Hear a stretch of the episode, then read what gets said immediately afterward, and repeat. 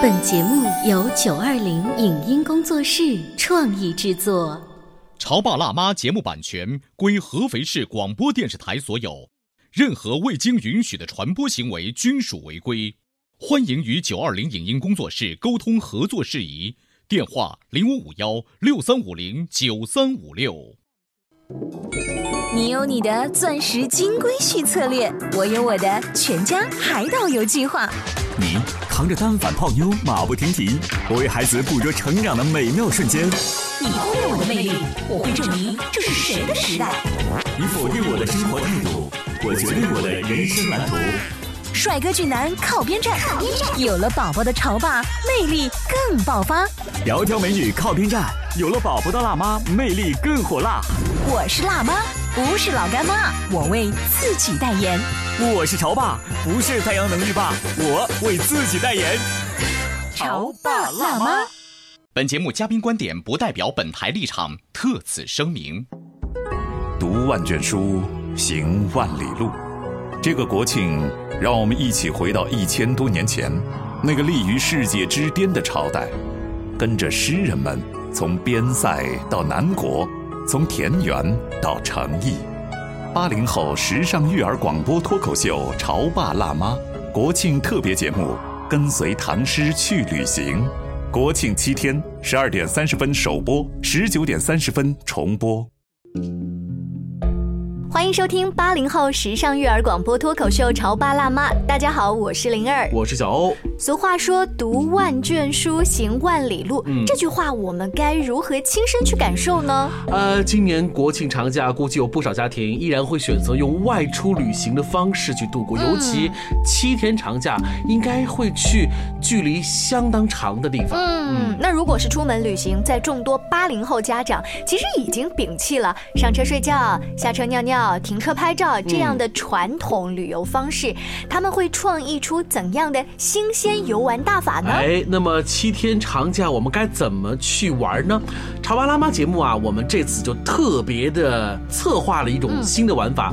我们来自故事广播，那这个故事广播呢，又是一个特别会说故事的频率。是我们不如带着故事出门，有关名胜的传说和故事，也许比名胜更有吸引力。而我们在这七天的国庆假期特别节目当中，要跟随唐诗去旅行。嗯，唐朝啊，那真的是我们中国历史上最繁华也是最著名的一个朝代了。到现在为止呢，还有很多人说梦回唐朝的这样的讲法哈。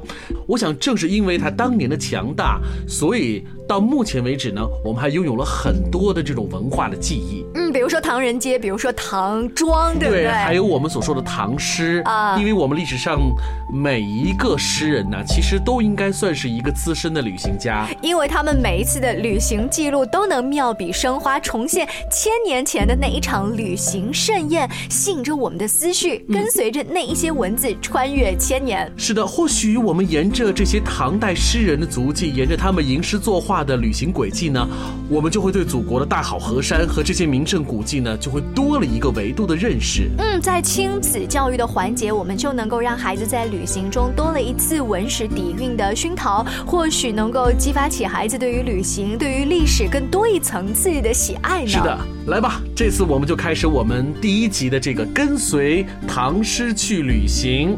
第一集，我们首先要来到的是丝绸之路的起点西安。它的古代名字更加出名一些，长安，因为我们要参观一座在历史上非常著名的宫殿——大明宫。大明宫位于唐京师长安，也就是今西安北侧的龙首原，始建于公元六百三十四年，原名永安宫，是唐长安城的三座主要宫殿，大明宫、太极宫、兴庆宫中规模最大的。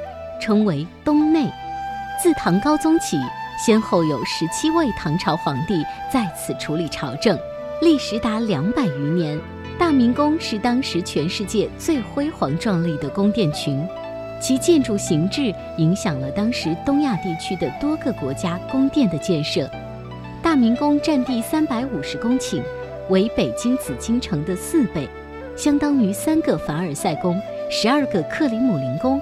十三个罗浮宫，十五个白金汉宫，五百个足球场。大明宫被誉为千宫之宫、丝绸之路的东方圣殿。公元八百九十六年，大明宫毁于唐末的战乱。一九六一年，大明宫遗址被中华人民共和国国务院公布为第一批全国重点文物保护单位。二零一二年，西安市在原址建立大明宫国家遗址公园，对遗址进行保护与展示。二零一四年，大明宫遗址成功列入世界遗产名录。唐大明宫是中国古代最为宏伟和最大的宫殿建筑群。同时，也是世界史上最宏伟和最大的宫殿建筑群之一。我想，对于很多八零后的潮爸辣妈们来说，哈，说到大明宫呢，就一定会联想起周迅。嗯，那是因为在十几年前有一部非常著名的电视连续剧，李少红拍的，叫做《大明宫词》。对，当然是古代人的话，他还没有看电视剧，他们对于大明宫的向往就是那是一个非常尊敬的皇帝在那儿。如果我有一天能在那儿见到这个皇帝，或者皇帝能赐予我一些东西的话，这是无限的荣耀。是的。那接下来我们要给大家推。荐的这首唐诗，杜甫当年也因为受到了皇帝赐予的一点樱桃，嗯，而产生了一系列的联想，写了一首歌，写了一首唐诗。这首唐诗就是由唐代著名的诗人杜甫写的，叫做《野人送朱樱》。野人送朱樱，唐·杜甫。西蜀樱桃。野自红，野人相赠满云笼。数回细解愁人破，万颗云缘。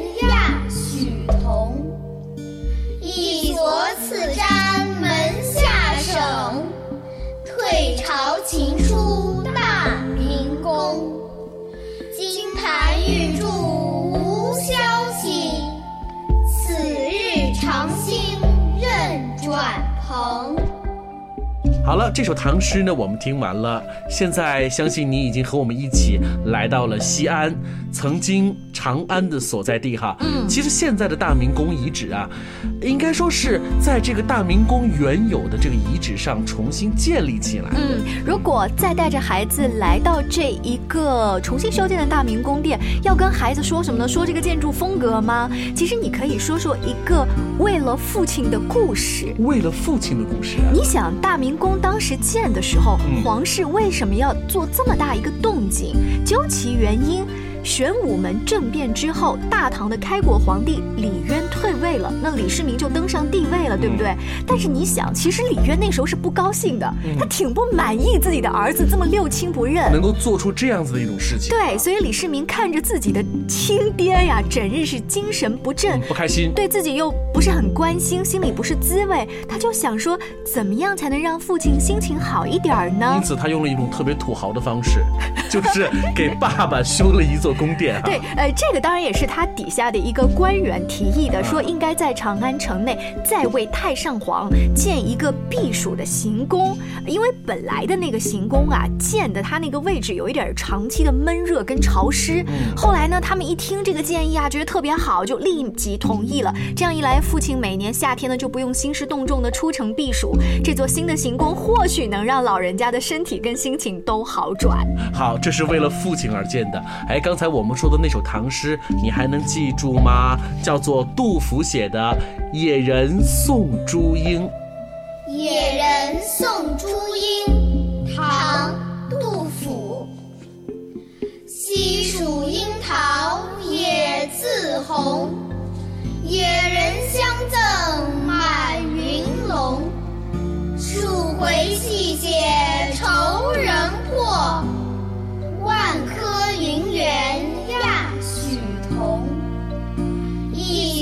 所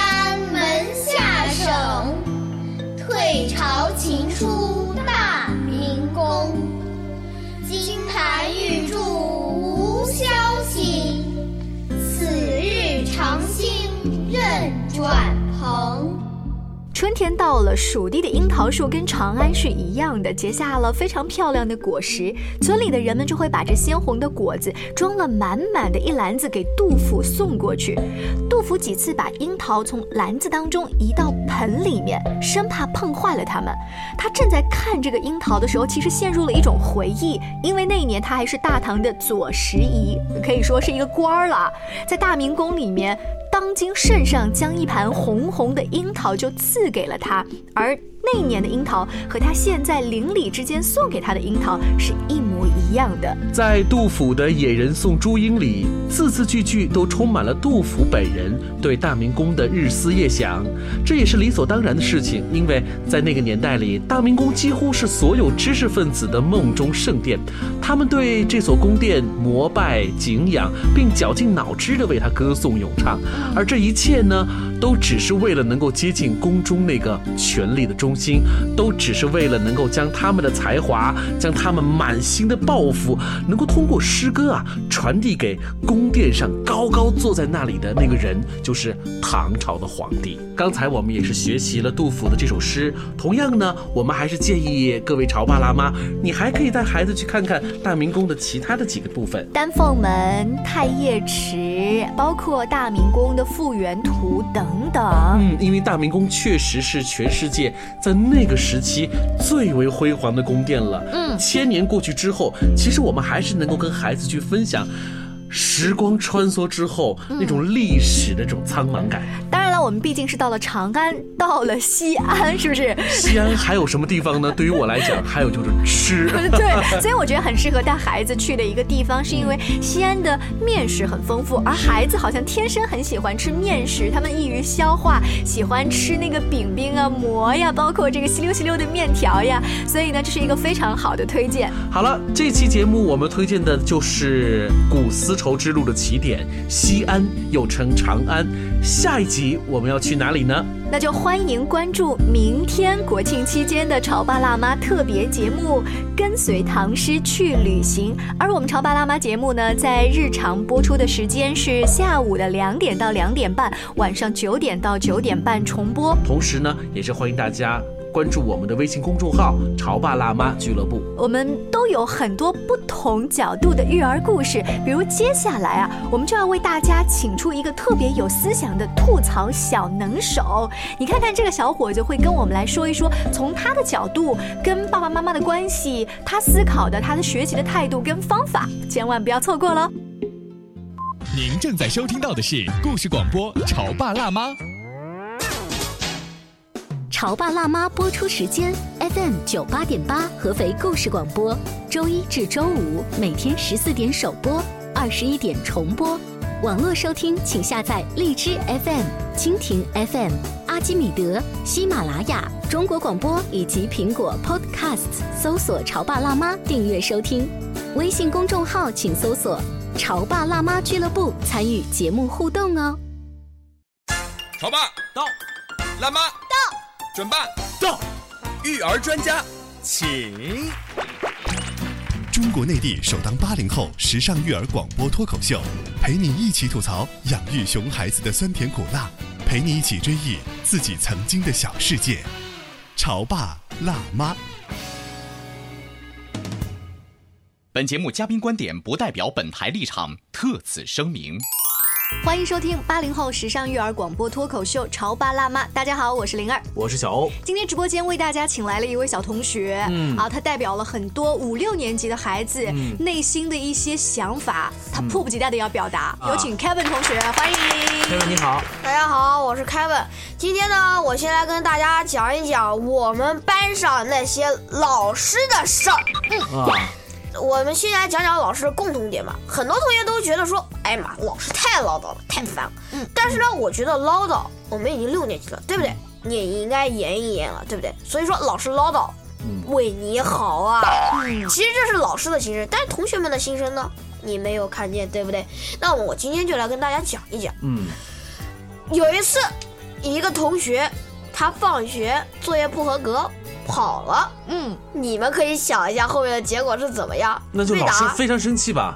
老师非常生气。嗯，没有没有没有，那老师就把家长叫来了。也不是，老师没有去管他，让他跑掉了。然后第二天，你们可以想象哦，一下，就是欲擒故纵是吧？对，第二天你可以想象一下他的下场。就是一般来说呢，就是如果交通事故当中，呃，有问题就要处理问题，但如果你逃逸了，嗯，那这事儿就不好办。可是问题上这时候是什么呢？是老师故意让他逃，你是这意思吧老？然后呢，第二天。中午放学没饭吃，待在老师那喝西北风抄作业，晚上也回不了家，跟着我们在那陪我们的老师，陪到了五点半下班。哦，但是这一切的发展的过程，你们作为他的同学，你们都看在眼里。对啊，我们觉得说，哇，老师好严啊，这简直就是摆明的杀鸡给猴看。啊。所以说这样呢，老师虽然没有通过唠叨来警戒我们说你不应该没怎么样写怎么样？作业不合格，然后就跑掉。但是呢，是通过一种势力来杀鸡给猴看，给我们看说，哦，警示你们说，你们谁敢跑掉，下场跟他一样。那你们这些小猴子们觉得好像是受到了一次震撼性的教育，对啊。可是那只鸡多可怜呢，它真的是被杀了呀，被老师给，对不对？对啊，所以你们会不会觉得老师是比较腹黑的，特别会玩一手？呃，老师可以说是两面派，呃老师两面派，真的。呃，你说的两面派是当着你们的面是一种状态，然后当着父母的面又是一种状态。嗯，对。呃，当着当着你们的面，大家都当过学生，我能够理解。当着家长的面，你觉得是什么样子？我们那个老师在外面就是非常的和蔼，就说、啊你好啊，然后这样、非常和蔼，在学校里面就说啊你好啊，嗯，就是其实就是两面的之差，呃也可以理解。在学校里面嘛，对同学这是一个班级的人，要严一点。然后呢，在外面。这也是我的课余生活吧，老师应该这么想。我我严不严，我我都无所谓。那 Kevin 就是班里头，我我想啊，你对于老师的一些判断呐、和感觉，肯定不是你只有你一个人的，是全班大多数同学可能都会对老师会有一点点判断和微词的，对不对？啊，比如说下课有的同学就在谈论老师说说，哎呀，我们的班主任真的是太严了，我们都不喜欢他。但是呢，这是以前同学的观点，到现在了，嗯，我们同学的观点是，我们现在喜欢我们的班主任了，为什么呢？因为学校通知补课了，补课的时候呢，老师就是一个样儿啦。